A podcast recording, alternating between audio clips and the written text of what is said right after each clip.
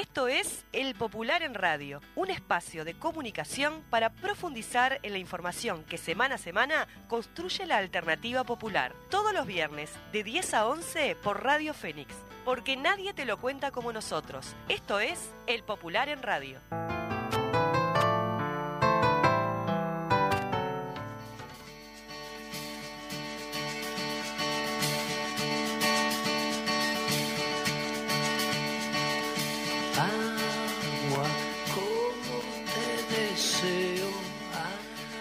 Buenos días para todos y todas quienes están del otro lado en una nueva edición de... Eh, iba a decir a la izquierda late el corazón. El Popular en Radio, En el- Paola. en el Popular en Radio. Muy buenos días a todos.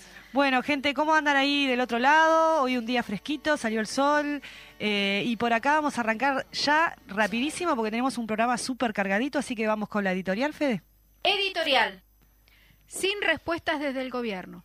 La crisis en el suministro de agua potable a toda la zona metropolitana, en el marco de la crisis hídrica más importante desde que se tiene registro, más de 70 años, reviste una enorme gravedad y no solo no está en vías de superación, todo hace prever que se agravará. Así comenzaba el editorial de nuestra edición 634, hace un mes y medio. Lamentablemente para nuestro pueblo esta afirmación se cumplió.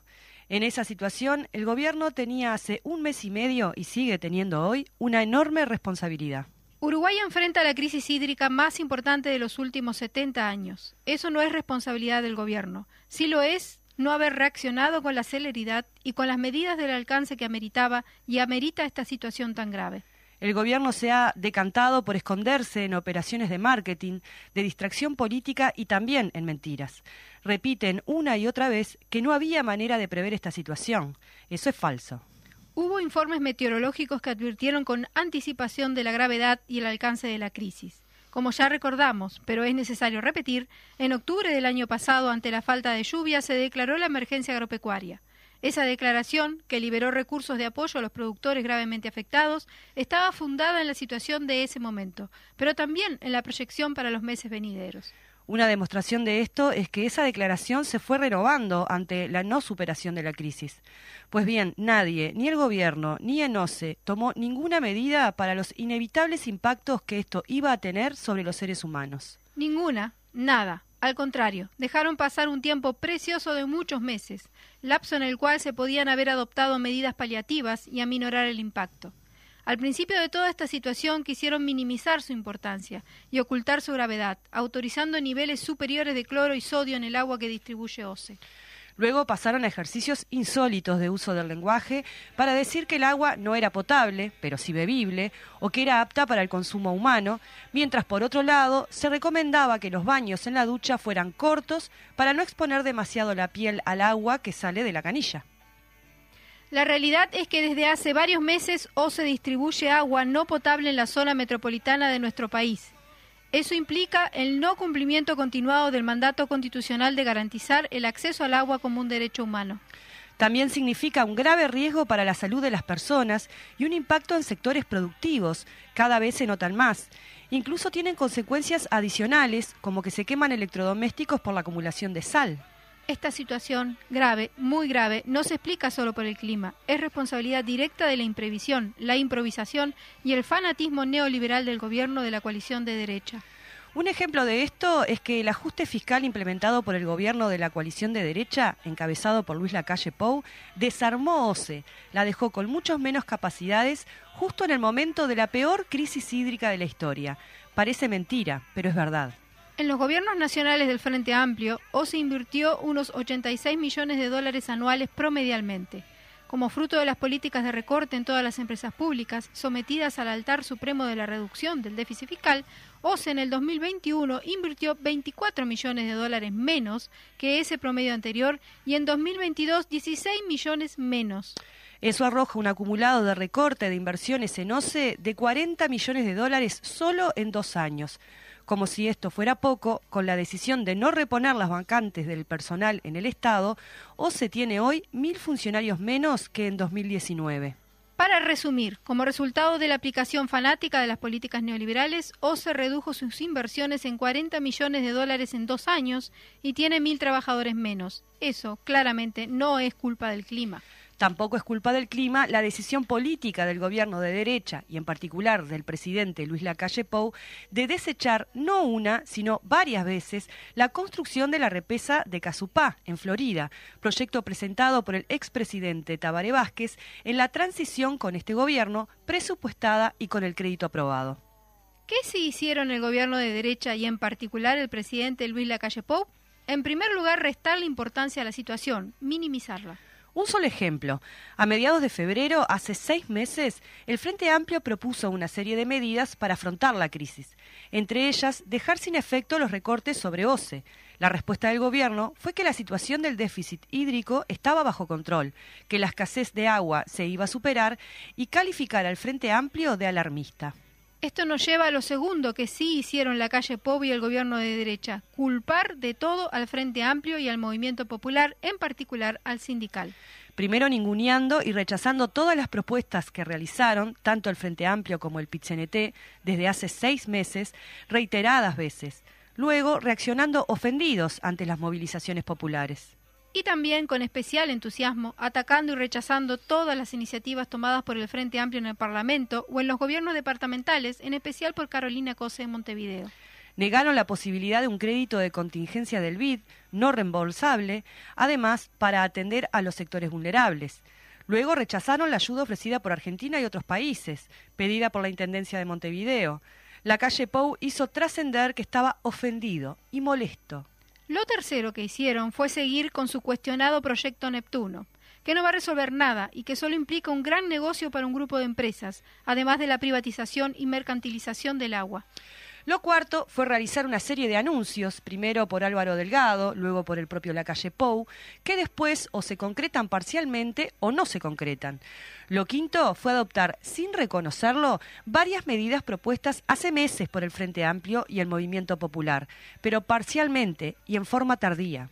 ¿Cuál es la situación actual? El director de OCE por el Frente Amplio, Edgardo Ortuño, la caracterizó de la siguiente manera. Estamos viviendo una crisis de falta de reserva de agua dulce por la baja importante en los caudales del río Santa Lucía y de la reserva en la represa de Paso Severino, con 67 millones de metros cúbicos de capacidad que hoy cuenta con 2.5 millones. Y gracias a las lluvias de estos últimos días, porque hace unas semanas estaba en un nivel más crítico, debajo del millón. Esto significa la necesidad de continuar tomando agua proveniente del río de la Plata, con niveles de cloruro y sodio muy altos, y por lo tanto mantendremos los niveles de salinidad en el agua. Ortuño afirmó que las medidas adoptadas por el Gobierno Nacional son insuficientes y tardías. El director de OCE por el Frente Amplio dio algunos ejemplos. No se concretó la convocatoria al Sistema Nacional de Emergencia. Tampoco la medida de no, cobrar la tarifa de OCE, que obviamente no está cumpliendo con el servicio no se han expresado en la realidad el anuncio del shock de inversión en obras públicas e incluso no se ha incluido a OCE como destinatario del Fondo de la Emergencia Hídrica.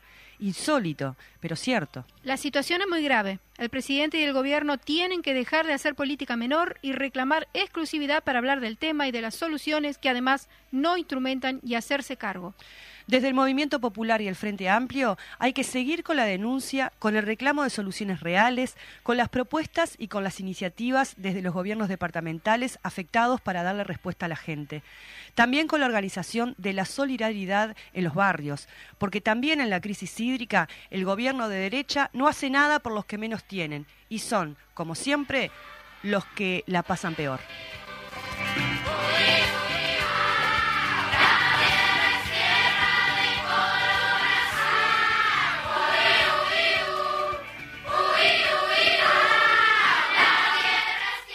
Continuamos ahora con la columna del secretario general del Partido Comunista Uruguay, Juan Castillo.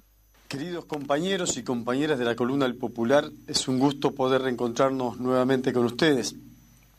Hay momentos de definiciones políticas, de síntesis política en las estructuras de organización de nuestro pueblo. Léase esta en las organizaciones sociales, la clase obrera, el movimiento sindical, el movimiento cooperativo, sus organizaciones principales como la de jubilados o la de estudiantes, proceso de síntesis política. Y esto genera una conciencia colectiva política también en nuestro pueblo, en la cual el Frente Amplio, nuestra fuerza política de izquierda, y los distintos partidos y sectores, y el nuestro también, intentan generar esa necesaria síntesis política para transformar la voluntad del pueblo en cambios políticos más profundos. Este es el trabajo, el rol que tenemos los y las militantes en estas horas. Estamos culminando la elaboración del programa, la presentación pública de la propuesta de programa de gobierno del Frente Amplio. Va ahora a partir de finales de julio y durante tres meses por lo menos a debatirse en los comités de base, en las coordinadoras, verdaderos instrumentos democráticos de elaborar y de rediseñar la línea política de la izquierda de nuestro país, para transformarla después en forma definitiva en el Congreso de Frente Amplio de diciembre, ahí con dos cuestiones bien claras. ¿Quiénes van a ser los y las candidatas, precandidatas para las elecciones internas y qué programa de gobierno el Frente Amplio va a impulsar? Esto es a lo que tenemos que trabajar en un esfuerzo, en un redoblar de militancia, en una lucha que al mismo tiempo que estamos peleando por las cuestiones reivindicativas de la hora, al mismo tiempo que estamos enfrentando los planes regresivos de la concepción de la coalición de gobierno, al mismo tiempo que sobrevivimos a pesar de la falta de agua potable, a pesar de la falta de trabajo y de salarios, al mismo tiempo vamos también con esas baterías. Es por eso, queridos compañeros y compañeras, que nuestra apuesta siempre va a ser a cerrar filas, a cerrar filas entre los y las iguales, entre nuestros compañeros y compañeras, entre los sectores del movimiento popular, de las organizaciones sociales y de nuestro querido Frente Amplio y de los sectores que vayan a ingresar a las filas de este proyecto político. Y es por eso también que contribuir al trabajo organizativo y generar la conciencia supone un trabajo, una unidad también de los responsables políticos. Por eso, cuando surgen debates en torno a qué programa es el mejor, qué énfasis vamos a estar tomando o cuáles pueden ser las reivindicaciones de la lucha popular, entre otras cosas, para defendernos de la reforma jubilatoria y para generar mejores condiciones de una futura jubilación de nuestro país, tenemos que hacerlo como lo hemos dicho y como lo hemos resuelto con la mayor amplitud posible, capaz de abarcar a todos y a todas, cuanto más mejor, y en el grado de consolidar la unidad para que se produzca esa síntesis política del cambio. Si no, no valdría la pena pelear y luchar. Y para eso nos van a encontrar siempre prestos a dar batalla y pelea para escuchar todas las opiniones y condensarlas para que efectivamente nosotros podamos generar las condiciones de que el próximo gobierno sea del Frente Amplio, que cambie la correlación de fuerza y una mayor presencia de aquellos sectores políticos que defienden los postulados de las trabajadoras y de los trabajadores en nuestro país. Salud.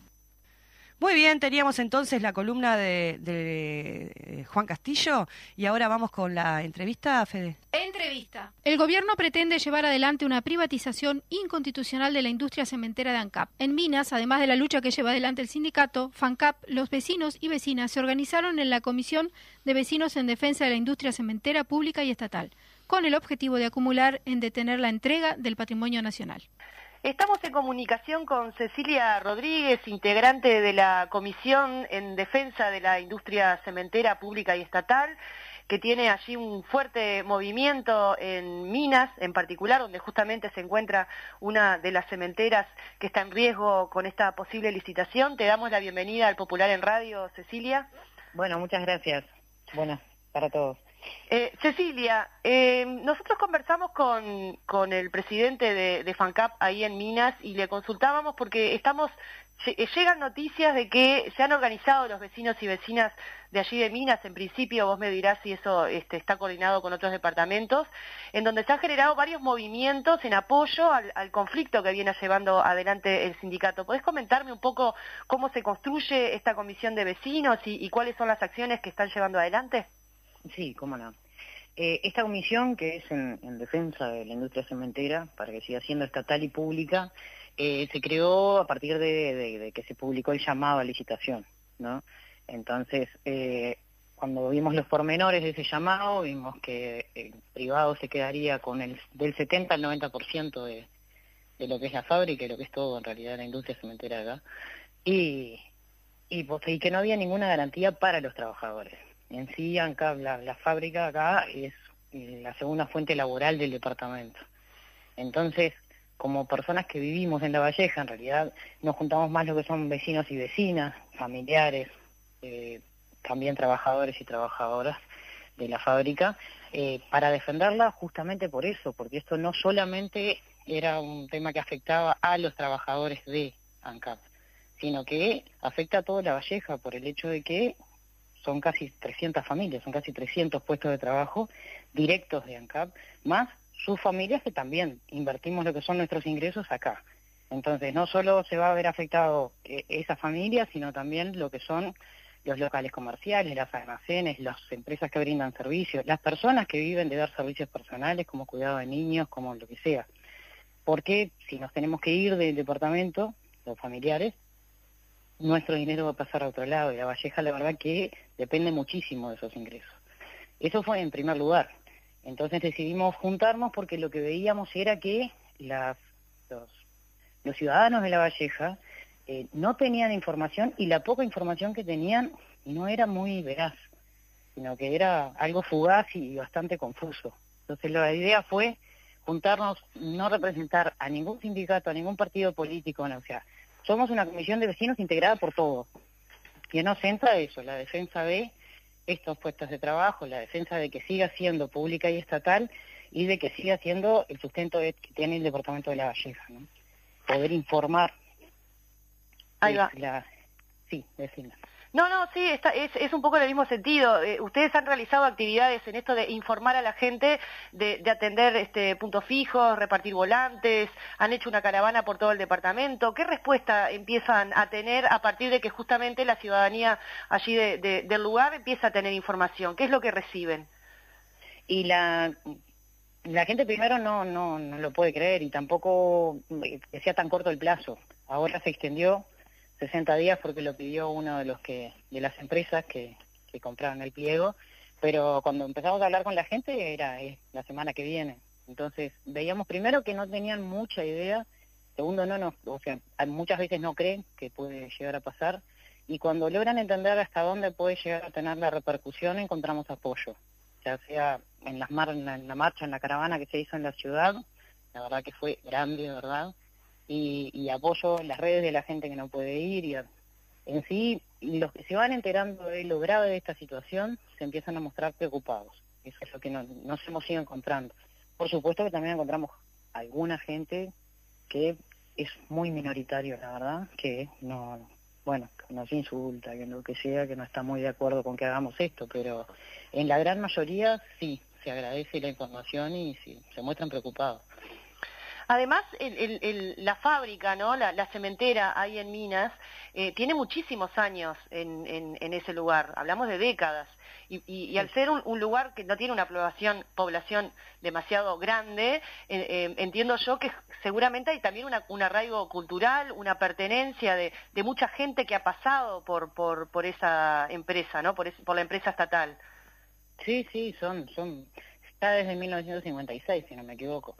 Eh, y, y han, familias se han criado hijos, se han, se han crecido con sus padres trabajando en ANCAP y pudiendo estudiar y pagar las cosas por eso.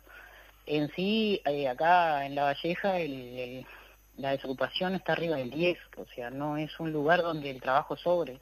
Y, y 300 puestos de trabajo directos eh, pesa muchísimo, pesa muchísimo y, al margen de eso ya sí es una tradición que, que exista. Y ni que hablar de lo que es la cantera, que es tenemos el, honor de poder tener acá en La Valleja una cantera que vale millones de dólares, que tiene 80 años de, para dar producción y, que se entere, para nosotros es que se están sacando algo que es nuestro, ¿no? que es de todos. Eso también fue algo que nos unió a la comisión de, más allá de lo que es el trabajo, lo importante que va a ser para la economía de La Valleja, que sería catastrófico que se que esos ingresos se fueran, también está la parte de lo que es patrimonio y lo que es soberanía. Y sobre todo sabiendo que eh, la, única razón que se da es que da pérdida, pero no se habla de las causas de esas pérdidas y de que puede tener otras soluciones y no esta, que los únicos que pagarían con esto serían los que se quedarían sin trabajo y nosotros y etcétera, ¿no?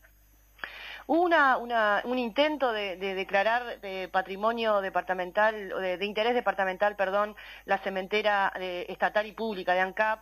Eh, eso tuvo también un acompañamiento muy importante, imagino que la comisión eh, allí tuvo que ver en ese acompañamiento de, los vecinos y vecinas, que finalmente terminó como desvirtuándose en una declaración que, que, borró todo lo que tenía que ver justamente con el espíritu de lo estatal, de lo público, de ANCAP, ¿no? Sí, exactamente. En la movida sí fue en conjunto para, para ir a la Intendencia. Eh, fuimos en dos ocasiones, cuando primero se presentó, que ese día se aplazó, y también fuimos a la, a la sesión extraordinaria, que eh, era una sesión extraordinaria para tratar un único tema. Lo importante de que fuera la fábrica siguiera siendo estatal y pública era poder asegurar que esos puestos de trabajo iban a seguir siendo protegidos. Eh, se habló de que en realidad el trabajo importaba el trabajo de todos los de la Valleja, que estamos totalmente de acuerdo, pero no era lo que peligraba. Por eso necesitábamos que se declarara que la fábrica fuera de interés departamental, que fuera pública y estatal. Eh, me dieron vuelta a declarar que todo el Portland que se produce y la fábrica CAP, sea del dueño que sea, sea de interés departamental, lo cual no le garantiza a los trabajadores el hecho de que van a poder conservar sus puestos, ¿no? Es por eso que el revés fue un poquito, eh, no, no lo entendimos porque se mandó una comisión a informar acerca de un tema y en realidad dieron informe de otro. Nos da a pensar que si hubieran hecho un informe de los espacios verdes también lo podrían haber declarado en interés departamental, o sea, no, no se respetó lo que se mandó a investigar de alguna manera, ¿no? Eh, vos decías que, que, hay un aplazamiento de 60 días y, que además esta lucha que están dando allí, tanto FANCAP, eh, en, este caso Minas, pero es FANCAP general, porque también está la, cementera de Paysandú, está el tema de 33. Eh, lo que ustedes están dando es una lucha por, el patrimonio que es de todo el país, ¿no? Eh, ¿Tienen pensado alguna acción más a nivel sí, en la capital, digamos, ¿no? En esto de poner el tema a nivel parlamentario también, porque según entiendo hay una violación de la Constitución en esta manera en que se quiere resolver la, licitación y la privatización de la cementera. Sí, exactamente. Eh, el artículo 188 de la Constitución no tiene una doble lectura. Es uno de los artículos que son claros y declara que cualquier asociación con privado tiene que pasar por el Parlamento. Esta asociación fue, o sea, este llamado a licitación fue decidido por tres personas del directorio, que en realidad son cinco, uno, uno no estaba, uno votó en contra y tres votaron a favor. Por tres personas se va a vender un patrimonio de millones de dólares de, eh, que es del Estado. Entonces, eso es anticonstitucional.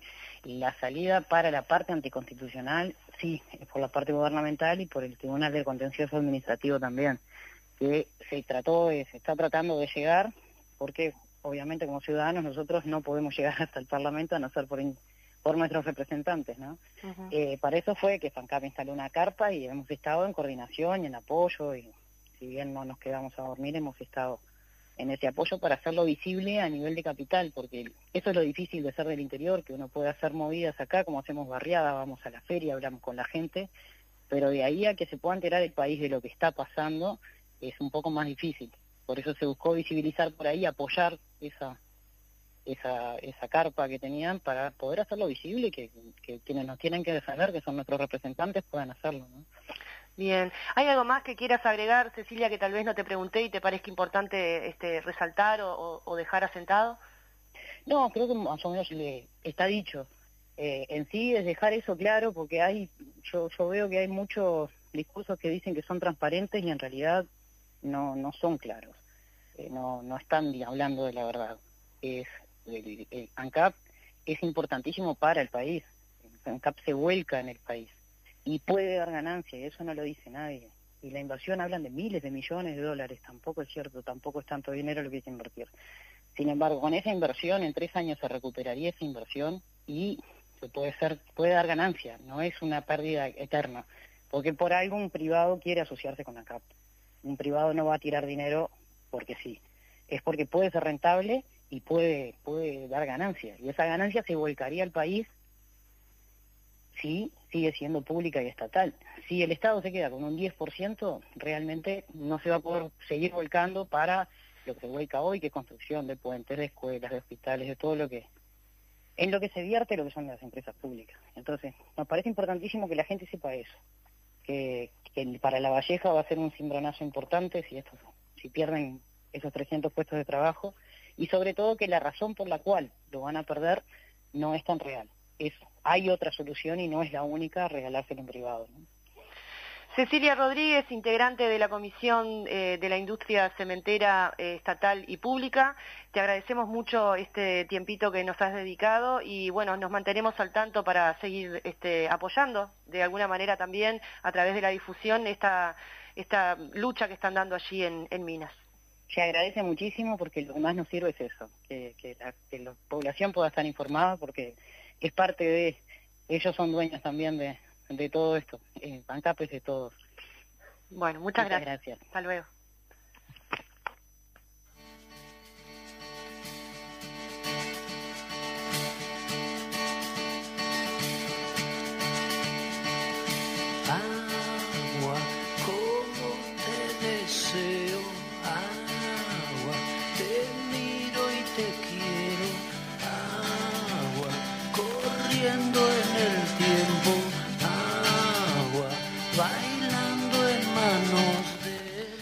Bien, este, la verdad que es interesante y es complicado y es, y es preocupante lo que está sucediendo en, con las cementeras, con la industria del Portland en, en nuestro país. Eh, hay una nota de eso un poco más extensa en el Sí, Popular. está la palabra también de los trabajadores, ¿no? Exacto, del sindicato. del sindicato y es una situación muy compleja tomando en cuenta que, que no es el- la única empresa pública que está teniendo intentos de privatización. Lo hablábamos hoy también con otra de las notas que aparecen aquí en el Popular, que es la, la entrevista a Ortuño, el director de- del Frente Amplio en OCE, que habla también del tema del proye- famoso proyecto Neptuno, en la cual se le va a entregar eh, a los privados millones de dólares durante 20 años e incluso se puede quedar en déficit. Sí, si le sumás a eso las obras de saneamiento que tanto habla, eh, ahora ya no tanto, pero en su momento las que est- están este, planteadas, que lo informaba también Ortuño en su momento, en el interior, eh, son obras también vinculadas con privados que también generan una deuda millonaria de OCE, lo cual implica que eh, si todos estos proyectos avanzan en esta en este gobierno, que ya digamos está como eh, más en salida que en, que en llegada, eh, va a significar que cuando asuma el próximo gobierno, que esperamos que sea el Frente Amplio, Va a eh, tener cola. va a tener una OCE completamente eh, endeudada. y destrozada además Sí. y con mil trabajadores menos y un montón de problemas más. Sí. Esa es eh, parte de la tapa del popular de esta semana se- que se titula Agua, el gobierno sigue sin dar respuestas. Entrevista con Edgardo Ortuño, director de OCE por el Frente Amplio. Él dice ahí, el gobierno todavía no ha convocado al Sistema Nacional de Emergencia y no incluyó a OCE como destinatario del Fondo de Emergencia Hídrica, cosa que nos llama poderosamente la atención. Por motivos políticos y fiscales, el gobierno también decidió no construir Casupá y hoy estamos sufriendo las consecuencias. Exactamente. Y los otros titulares que podemos también decir es eh, la rendición de cuentas, continuidad de impacto de ajuste fiscal, análisis del economista Pablo Darrocha, está muy buena esa, Muy esa nota. Un despropósito político, Senado archivó por falta de mérito el juicio político contra Carolina Cose. La Tierra volvió a hablar otro Sí. compañero desaparecido que apareció en Argentina. Eh, Pedreira, militante del PSU, desaparecido en Buenos Aires, y una nota al hermano de Meme Altesor, que hace 44 años cayó en un combate en Nicaragua combatiendo la tiranía de Somoza. Muy bien, con esta lectura de titulares nos vamos a la pausa y a la vuelta seguimos con más El Popular en Radio.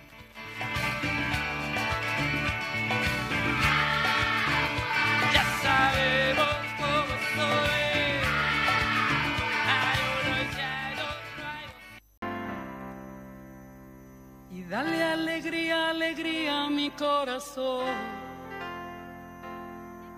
Es lo único que te pido al menos hoy. Y dale alegría, alegría a mi corazón que se enciendan las luces de este amor. Y ya. Escuchábamos la voz de la entrañable Mercedes Sosa, que este 9 de julio hubiera cumplido 88 años. Un pequeño homenaje desde El Popular en Radio. Divina Mercedes, La verdad que sí, y además es inmortal. por supuesto. Bueno, seguimos, Fede. Entrevista. Seguimos entonces con la entrevista. eh, Este jueves, en un acto en la Plaza Lecoq, el sindicato de Acodique se declaró en huelga, una decisión unánime del sindicato. Luego 100 días de conflicto y de intento sistemático por parte de los trabajadores de intentar negociar y defender los puestos de trabajo y la existencia del propio sindicato. Para profundizar en lo que es esta medida y el proceso que llevó a tomarla, compartimos la entrevista realizada por el Popular en radio a Andrés Guichón, presidente de Alfaz. Muy bien, estamos en comunicación con Andrés Guichón, presidente de ALFAS, Asociación Laboral de Funcionarios de Acodique de Supergas. Eh, bienvenido al Popular en Radio. Bueno, muchas gracias por la oportunidad nuevamente de, difundir este conflicto. Eh, un conflicto que ha entrado en una nueva etapa después de 100 días de, no tener respuestas, ¿verdad? Sí, estamos hoy en, huelga, declaramos la huelga general, los trabajadores sindicalizados de Acodique, eh, a los 105 días de de este conflicto y, de no tener una, una salida, eh, bueno, tomamos esta, esta decisión que creemos que, que es ir a fondo eh, en lo que en lo que significa nuestro sindicato, pero pero no significa que como movimiento sindical no tengamos más herramientas, porque un poco lo que quedó demostrado hoy es que no estamos solos. Tuvimos paralización de actividades en varios sindicatos que vinieron a participar de la la movilización de hoy, del acto de hoy, para declarar la huelga, quedó en evidencia y quedó el mensaje claro de que esto se puede generalizar eh, en lo inmediato si, si no hay una, una resolución o una salida favorable para los trabajadores. Recordemos un poco cómo se inicia este conflicto. Bueno, el conflicto arranca el 31 de marzo cuando se dan los despidos masivos del Supergas. Son unos 48 en Acodique y unos 26 en Río. Eh, en Acodique, luego de, varias instancias y medidas sindicales, se logra que se reintegren cinco trabajadores. Eh, luego ya la, negociación se estancó, empezaron a pasar un montón de cosas más, eh, como sanciones a trabajadores por tomar medidas sindicales, denuncias penales a trabajadores. Se dio también la situación de que constantemente se contrate personal cuando nosotros tomamos una medida sindical, algo que también es ilegal, eh, y eso se ha reiterado muchísimas veces, donde la inspección de trabajo no ha hecho nada con esa situación. Eh, entonces, bueno, tras, tras un montón de idas y vueltas, de, actividades diferentes y, tener un montón de ámbitos, hemos decidido declarar la huelga. Eh, el conflicto nuestro ya fue tocado en la mesa representativa del TCNT, donde donde se está evaluando una medida general eh, a corto plazo. Eh, entonces, bueno, es un poco eso, un, como quien dice, un último aviso al Poder Ejecutivo de que si no se soluciona este conflicto, lo único que va a pasar es que se va a seguir generando cada vez más conflictividad eh, con todo el movimiento sindical porque ha quedado evidenciado que es un tema antisindical y, y no otra cosa. justamente desde que se dio este conflicto se ha contratado más personal del que se ha despedido, o sea que es una cuestión de, que hay trabajo, las paramétricas en el supergas no han cambiado, las empresas siguen ganando lo mismo, vendiendo lo mismo. Eh, acá lo que hay es una reestructura que se quiere sacar de arriba el sindicato. ¿Cuál ha sido el, papel del Ministerio de Trabajo en todo este conflicto que se supone que tiene que tener un rol mediador? Bueno, ha sido bastante lamentable. Eh, si bien vale destacar cuando se inició el conflicto tuvo una participación muy activa y, y, hasta rápida diría porque los despidos se dan el viernes antes de que arranque Semana de Turismo y el sábado de mañana estábamos reunidos con las máximas autoridades del Ministerio. El tema es que el conflicto no se ha solucionado ni tampoco se lograron acercar las partes de, ninguna manera y la participación del Ministerio ha sido cada vez menor. Entonces lo que ha quedado eh, demostrado es que las empresas hoy por hoy hacen lo que quieren. Eh, esa es la realidad. Eh, hubieron algunos intentos del Ministerio de Trabajo de acercar, sí, es real. Pero también lo que es real es que acá no hay un equilibrio en estas negociaciones porque el Ministerio activa rápidamente eh, el mecanismo para desactivar las medidas sindicales, pero es totalmente ineficiente ante las empresas. No hay nada que el Ministerio haga que pueda revertir las decisiones de las empresas. Entonces, bueno, acá estamos hablando de que no es una negociación eh, ni, estamos en condiciones iguales a la hora de sentarnos en una mesa de negociación. Justamente el rol del Ministerio de Trabajo es mediar para equilibrar las partes en una negociación donde se entiende de que el débil es el trabajador, eso es lo, de, de los inicios de la negociación colectiva, ¿no?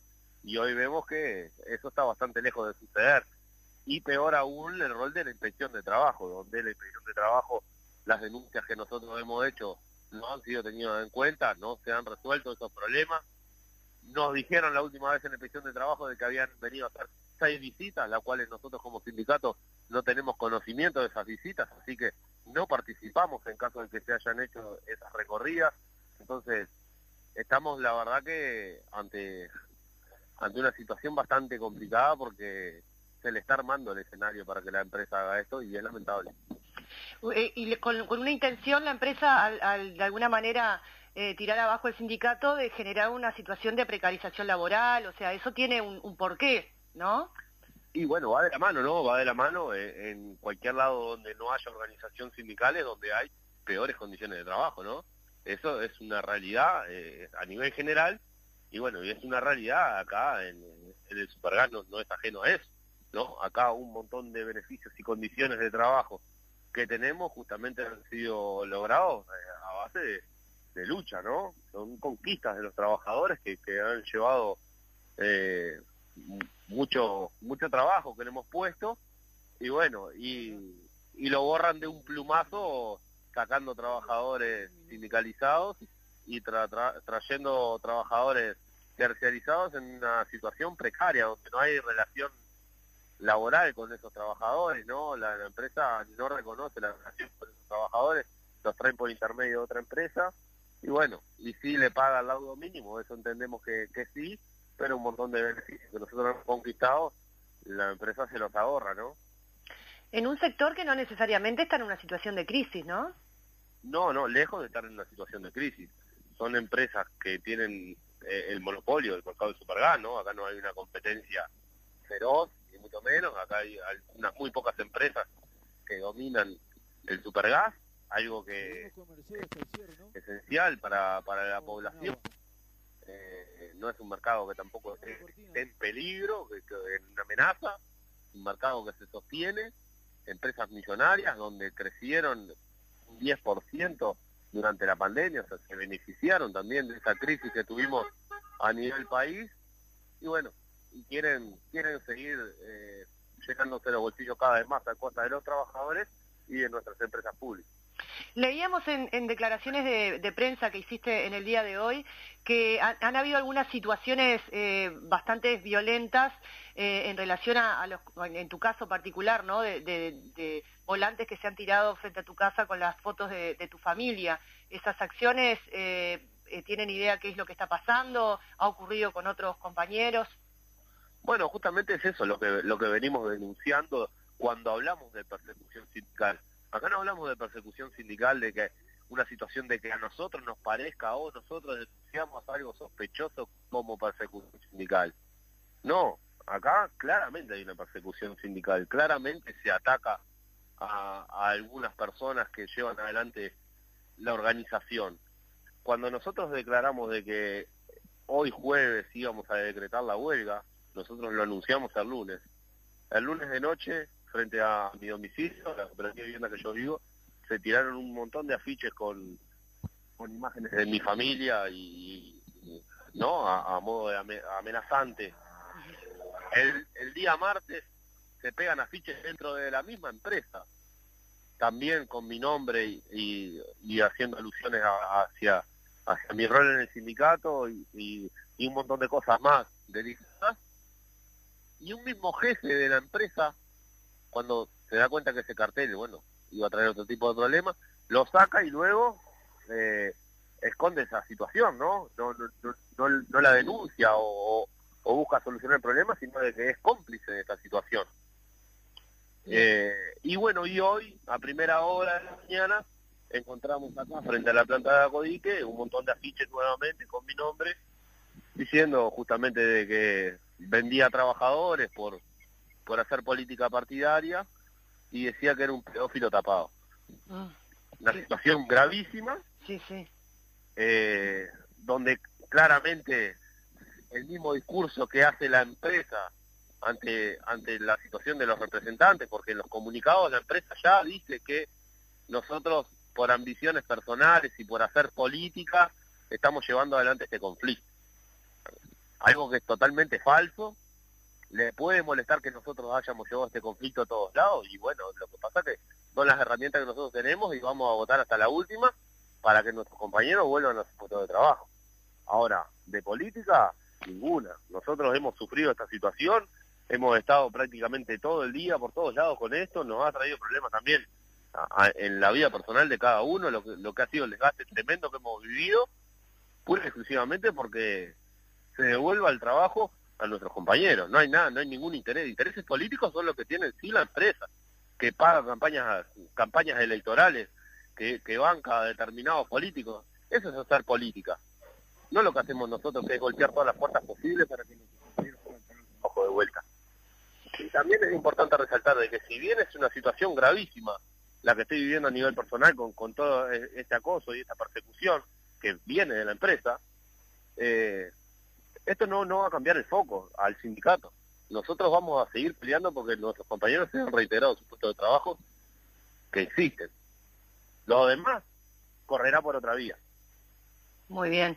Te agradecemos mucho este tiempito, Andrés Guichón, presidente de Alfas. Y bueno, desde los micrófonos de eh, Popular en Radio estamos a disposición y toda la solidaridad con, con esta lucha que viene llevando adelante. Bueno, muchas gracias. Hasta luego. Chao, chao.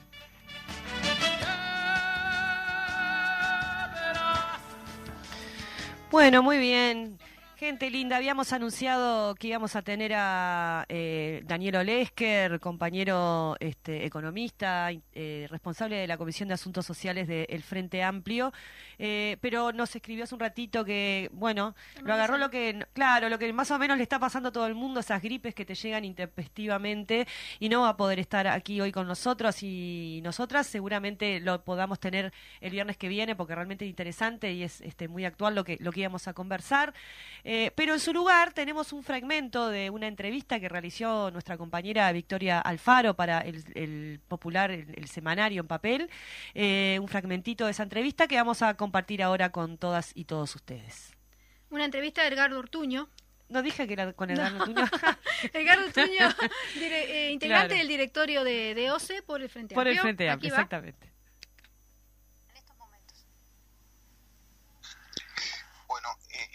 viviendo una crisis de falta de reservas de agua dulce por la baja importante en los caudales del río Santa Lucía, que es el que abastece a la región metropolitana, y de la reserva de Paso Severino, de la represa de Paso Severino, que es el, un embalse que de 67 millones de metros cúbicos de capacidad hoy cuenta con dos millones y medio y gracias a las lluvias de estos últimos días, porque hace una semana estaba en, el, en, un nivel más crítico debajo del millón.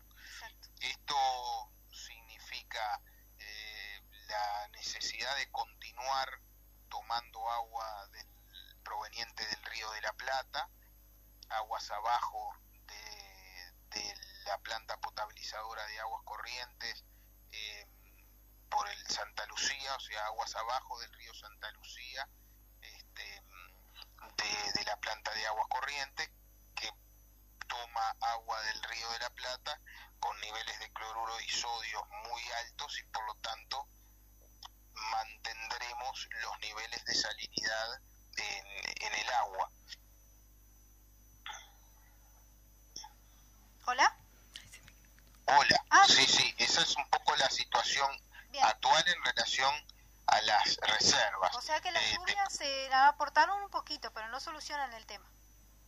Las lluvias eh, de estos últimos días significan un alivio moderado, pero no revierten la situación crítica que implica que estemos dando agua no potable a la población ¿ah? y que eh, tengamos un escenario que de no concretarse el trasvase de agua del río que se está construyendo del río San José hacia el Santa Lucía, en la zona de Velastiquí, donde se descarga descargará el agua en, en el río Santa Lucía, estaríamos teniendo un escenario de empeoramiento aún de la calidad del agua que ya dista de eh, lo que los máximos valores permitidos de cloruro, sodio y trialometano que establecen la norma de agua potable para considerarla tal.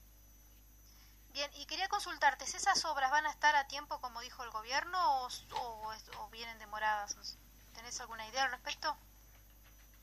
La, la obra que supone dos componentes, un dique, la construcción de un dique fundamentalmente de tierra, ¿verdad? En este paraje campanero, campanario, perdón, en el río San José está culminada, ¿ah? o sea, está muy avanzada, podríamos decir, eh, y el, a continuación se, se realizará una toma, este, una captación de agua y un bombeo desde eh, Paso Valdés a la altura de la ruta 45, eh, en la intersección del río con la ruta 45, en el puente de la ruta 45 que une Libertad con, con Villa Rodríguez, y desde allí se, ya se están instalando las este, tuberías que, eh, que deberán llevar el agua hacia Santa Lucía eh, con una longitud de 13 kilómetros y medio que eh, recién comenzó la semana anterior, por lo cual no creo que se cumplan los 30 días que anunció el gobierno, pero sí estará pronta, operativa, en plazos realmente express del entorno de los 45 días o menos. Bien, ¿y esta obra solucionaría el problema o, o no? Esta obra permitirá mantener los niveles actuales de, de agua que no nos conforman porque Exacto. insistimos este que no cumple con o sea cumple con las con los niveles autorizados eh, excepcional y transitoriamente por el Ministerio de Salud Pública superiores a, los establecidos por la norma de agua potable pero distan están alejados todavía de del cumplimiento de la norma y mucho más de la calidad de agua que habitualmente brinda brinda OCE históricamente, o OCE históricamente. En concreto, en los niveles de cloruros, el abastecimiento de agua de OCE jamás superó o, se ubicaba promedio en el entre 30 y 100 miligramos por litro eh, de agua. El máximo, el valor máximo permitido por la norma de agua potable es de 250 miligramos por litro y hoy estamos brindando agua con 720 miligramos por litro autorizados por el Ministerio de Salud Pública y en algunas líneas de bombeo se han registrado valores superiores incluso, por lo cual estamos lejos de la calidad de agua, de, de, agua habitual que debe brindar OCE y también lejos del cumplimiento de la norma de agua este, potable, por lo que creemos que esta obra es una solución que evita el escenario más crítico de agua eh, no bebible y, sin, y, y solo útil para el, desagüe de los baños, para el sistema de saneamiento, ¿no? para la utilización internas y, este, y, y las, eh, y la sanitaria de las casas, evita el escenario peor, pero no soluciona la vuelta, el retorno a los valores, eh, digamos, ahí va, el retorno a la normalidad que, que duda dependerá de, de las lluvias y de obras eh, más importantes de infraestructura que es lo que estamos reclamando, ¿verdad? Que inversión pública acorde a, este, inversión pública de OCE acorde a, a, la, a, la, emergencia hídrica que está viviendo el país, que a mi modo de, resultado de, de la sequía y del clima, pero también es resultado de decisiones políticas equivocadas, como la no construcción de la represa de Casupá y, y de medidas este, que han llegado en forma tardía e insuficiente, ¿no? de medidas tardías e insuficientes que son responsabilidad de, de decisiones del gobierno, ¿verdad? Claro, en eso quería preguntarte también, ¿cuáles son las propuestas eh, del Frente Amplio que ha presentado el Frente Amplio en todo este periodo de crisis y cuáles son las medidas que ha implementado el gobierno? ¿Si ha tomado algunas o no? Ese tipo de, de consulta. El Frente Amplio planteó ya desde el mes de febrero, a mitad del mes de febrero, cuando se establecieron las restricciones en el uso del agua, que además de pedirle un esfuerzo a la población de uso responsable y en lo estrictamente imprescindible del agua potable, le pedimos un esfuerzo al había que pedirle un esfuerzo al gobierno de, de cambio de las políticas de recorte, de ajuste presupuestal y de reducción de inversiones para realizar un acuerdo nacional por el agua potable e implementar paquete de medidas de inversiones, obras y medidas de emergencia para prevenir el agravamiento de la crisis. La respuesta del gobierno fue que eh, en conferencia de prensa el 15 de febrero que el déficit hídrico estaba, que la situación de déficit hídrico estaba con, controlada, que la escasez de agua estaba controlada eh, y que el Frente Amplio era alarmista, que el director del Frente Amplio era alarmista.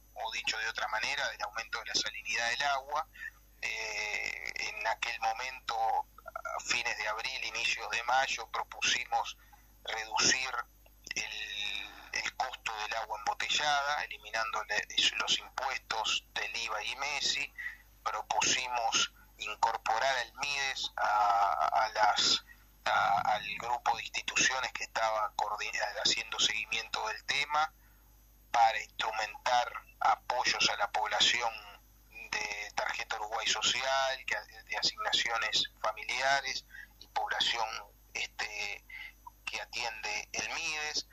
Propusimos eh, exonerar el pago de la tarifa y no cobrar la tarifa de OCE mientras la calidad de, del agua no esté a la altura de lo que pagan eh, los ciudadanos este, y paga la población del área metropolitana y planteamos realizar campañas de bien público, de educación sobre el uso responsable de este recurso y además este, informando sobre la gravedad de la situación, eh, declarando la emergencia hídrica y convocando el Sistema Nacional de Emergencia.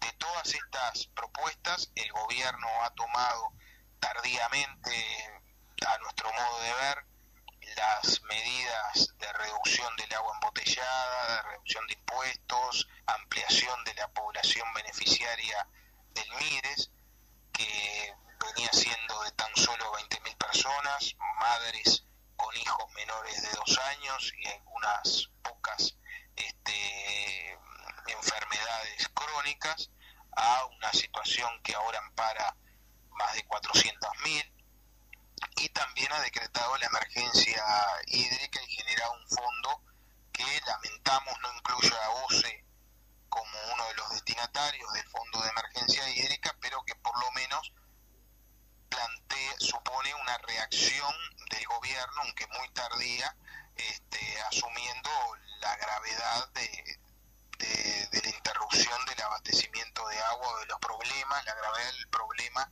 de abastecimiento de agua que, que afecta a 1.800.000 personas, que somos el 60% de población que, que, vive aquí en el área metropolitana al, al sur del país.